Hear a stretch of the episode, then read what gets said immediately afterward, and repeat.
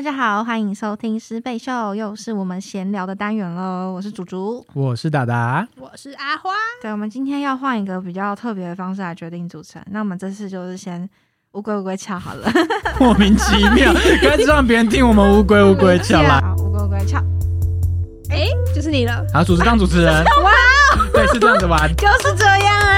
这游戏规则是这样吗？然后听众从头到到尾都没有看到我们发生什么事情。我们刚刚主竹呃升起了食指，然后呢，阿花跟达达也升起了食指。但其实平常这时候应该是阿花跟达达。对啊，我好啦们会换一个主持人。我们想说看主抽签啦主可以连任。多少，嗯，好的，好，他现在开始抽签了，他已经默认了，我觉得很棒。很棒。嗯，哎，他通常他不好，你直接选一题你想聊的啦，你直接选一题你想聊的就好了。他用抽的。那题感觉不妙。哎，等下听到这声音，感觉真的不妙。真的，而且是刚刚有人不想聊的一题，就是叫做老师怎么看待小孩听抖音？嗯，呃我觉得抖音很棒。我觉得抖音是这个世界上最棒的产物，大家都应该去听。你这样听起来像抖音的代言人。没有啦，然后其实我们根本就没有玩抖音。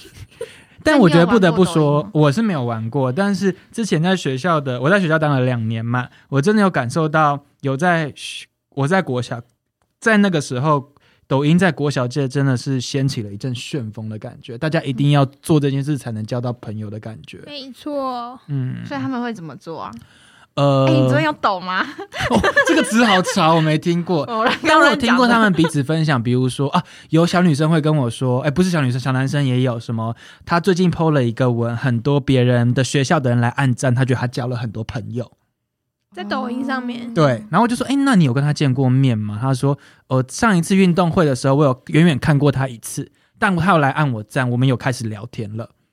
哦，他们也是一个交友的，等于他们交网友的方式。哦，对，仔细想想，就是我们那个年代的 MSN，到现在已经变成了抖音的概念吧？天哪，好有年代感的东西哦。对啊可，是 MSN 他可以这样子随便交到网友吗？好像不行。哦，对就是要哈，先当面跟他要说你的 MSN，就是听的跟 MSN 的综合版啊。对，哦，哎，嗯嗯，会有人不知道就滑到了喜欢的人嘛，然后开始聊天呢、嗯，我刚不知道听的是什么，我在认真思考。听的一个交友交友软体交友软体所以抖音它其实就是一种交友软体。应该说有点像是你放了东西对你有兴趣的人，三个根本不知道抖音在干嘛的人开始聊抖音，莫名其妙啦！只是我知道很多时候你听到一些神曲，我知道，我知道我现在上网查抖音的解释好像是什么？很老哎、对啊，完蛋了，好难听哦，我们的节目。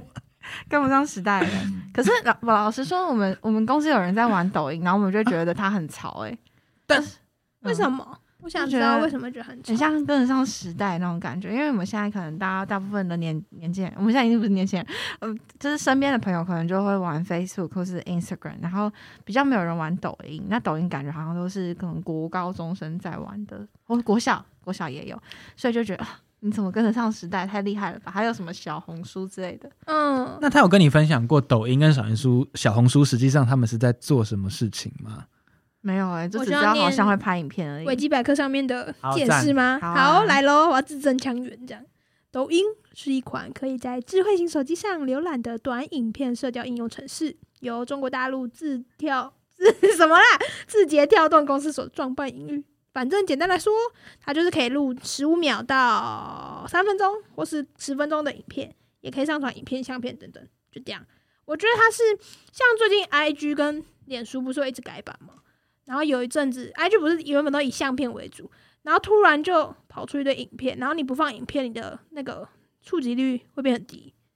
然后对，然后我觉得就有受抖音的影响，它就是那个嗯改呃界面改版一开始超级不习惯，然后我觉得是来，我那时候就想到是不是因为抖音太夯了，所以 IG 也改成这样。就想学习抖音放入一些短影片的功能吗？对，嗯然后你就发现你可能有在 follow 的一些用 IG 做自媒体的，算网红吧，就他们也为了跟上这个潮流，开始做短影片。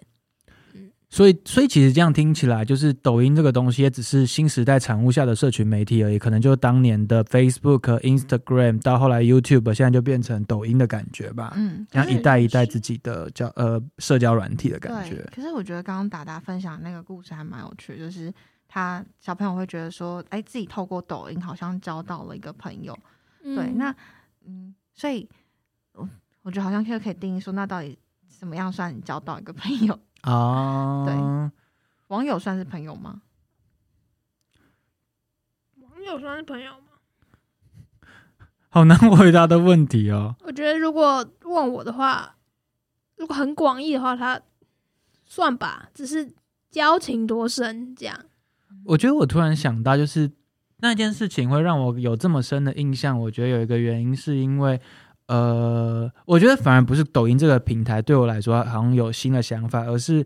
呃，可能是因为我当初待在学校算是比较偏乡的地区，然后其实学生能遇到的人大概就是同个社区里面的人，所以对他们来说，这已经是变成一个他们可以跟外面的人有过连接的少数的方式，对他们来说才这么重要，他们才会感到这么兴奋。所以好像不是交不交朋友的问题，而是这是他们可以少数交到新朋友的管道。哦，嗯。哇，你完全把抖音升华了耶！抖音，我 我好像没有打算要做这件事，没有啊，他很烂啊，他们都是坏朋友。开始要我要被告，我要去剪抖音，好吗？去回放一开始达达说的，直接变成标题。真的，朝三暮四，朝三暮四是这样用的吗？我不知道。可是我我觉得你刚刚就讲到一个很很不错的观点，是就是他们所身处的。呃，生活是比较封闭的状态下，就是网络好像对他们来说就是一个可以跟外界接触讯息或沟通的方式，这样子。所以在这个时候，就是嗯，你接触到的讯息，嗯，是不是好的或正确，或者他怎么样去筛选这件事情，就变得非常的重要，对啊，如果他一直接触到很多就是怎么讲比较没那么好的东西，可是要怎么讲他好不好啊？好难哦，当老师真难。对，但可以确认的事情是，他们感觉一定会从上面的资讯被影响很大。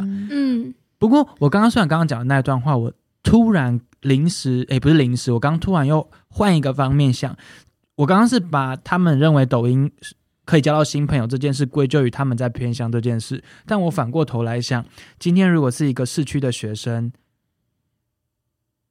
他们会。他们也需要依靠网络媒体才能交到新的朋友吧？毕竟他们也是每天上完课回家的话，也没什么交到朋友的机会呀。那为什么？那现在市区的学生有很着迷抖音这件事情吗？我是不是问了一个大家无法回答的问题？毕竟我们没有在市区教书。现在扣啊！哎，问一下在都市教书的朋友。哎，如果听众你有是都市的学生，告诉我们，或者都市的老师们，我们真的有这些听众吗？开始自我怀疑。对啊。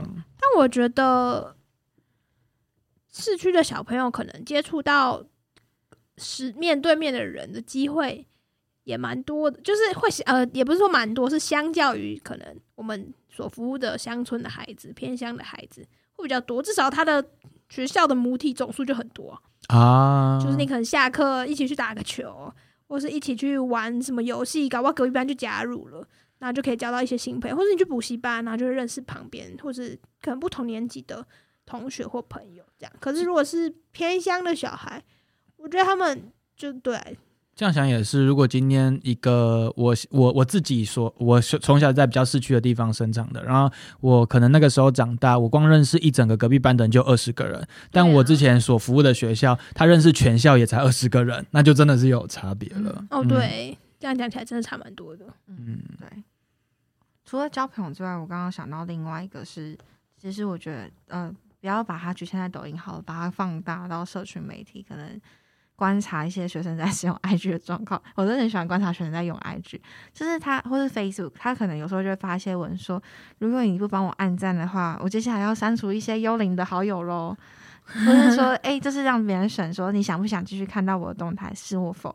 或者你要不要我把你设成自由，是或否？这样，就是他们会开始呃变得有点像是网络社群媒体的成瘾嘛，就是会很很在意说，可能不管是战术啊，或者是说，就是有没有人在看这件事情。嗯，对，就好像我不会把它定义成成瘾，但我会觉得他会过度的，嗯，就是在意上面。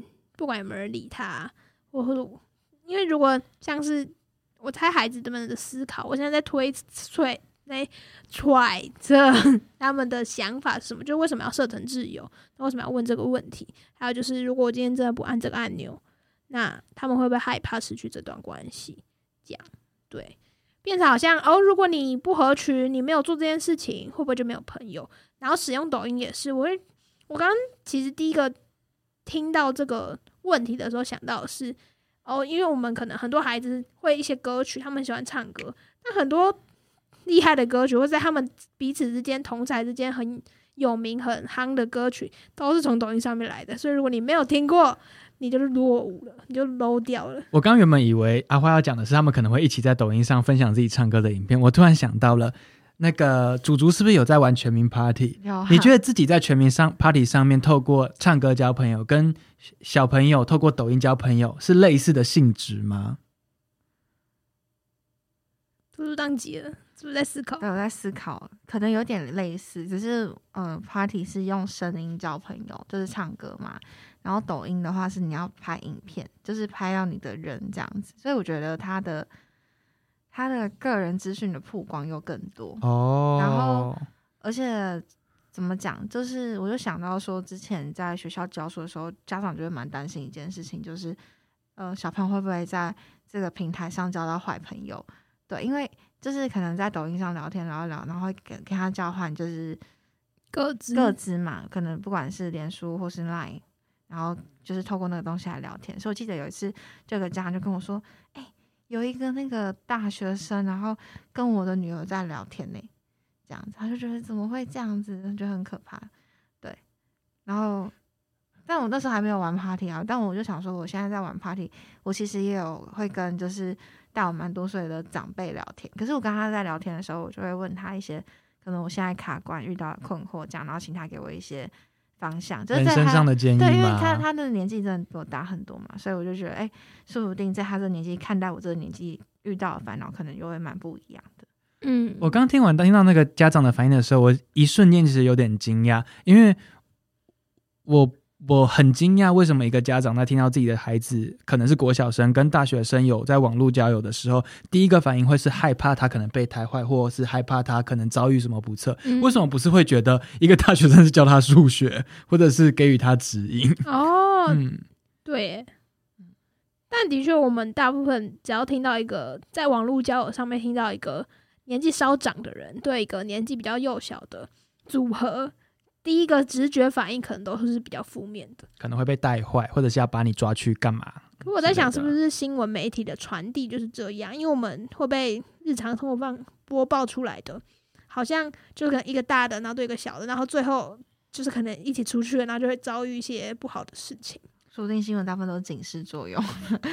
所以听起来就是我们在讲小学生被抖音这个媒体影响，我们自己也在被新闻这个媒体给影响就。是不知不觉。嗯，那我觉得刚刚在听祖祖讲的时候，就是好像一直都环绕在，我一直觉得交友这件事情本身就是，呃，危险一直都存在，就是你没有办法一直保护着你的小孩或是任何一个人，永远不遭遇坏事情。但是你要教他怎么去辨别跟保护自己，就是就算你今天三十岁了，还是有可能被骗啊，在网络交友上面没错，真的。被骗嗯骗钱什么的都可能。什么都被骗那种。对啊，所以好像回到教育这件事情，我们没有办法去控制小朋友，他说就算你今天叫他不要玩，他可能还是会私底下偷偷玩。嗯，那倒不如反过来告诉他说，你今天要怎么样去善用这个媒体，这个社区媒体，然后去就是正确的使用它，或是筛选正确的资讯，反而是更重要的。就是让他有这样子的能力，那他到时候可以就是筛选，就是什么样是比较合适的资讯，然后或者是他怎么样跟在网网络上跟别人互动。对啊，因为像以其实有些新闻，就是他可能在打打游戏打一打，然后就被告了什么公然 侮辱啊后悔棒子，因为他就是骂人嘛，对 他就是不知道要怎么样好好跟别人互动嘛。嗯对啊，那我觉得就是身为教育者或者是大人的，我们可以跟孩子一起讨论的事情。对，就是不是不是禁止他，是跟他讨论说，在这样的平台上，你可以怎么样好好的使用它。然后，毕竟现在是一个就是科技非常网络的时代，对，所以就是未来可能也会出现更多的社群的平台。对啊，像我们现在已经跟不上，没错，小学们、小学生们多多玩抖音，我们没有禁止你。但是可以跟你的大人、身旁的大人一起讨论。来教教我们怎。么玩，谢谢。对，可以跟我们分享一下。我们。们今天的节目就到这里，谢谢大家的收听，我们下次见，拜拜，拜拜。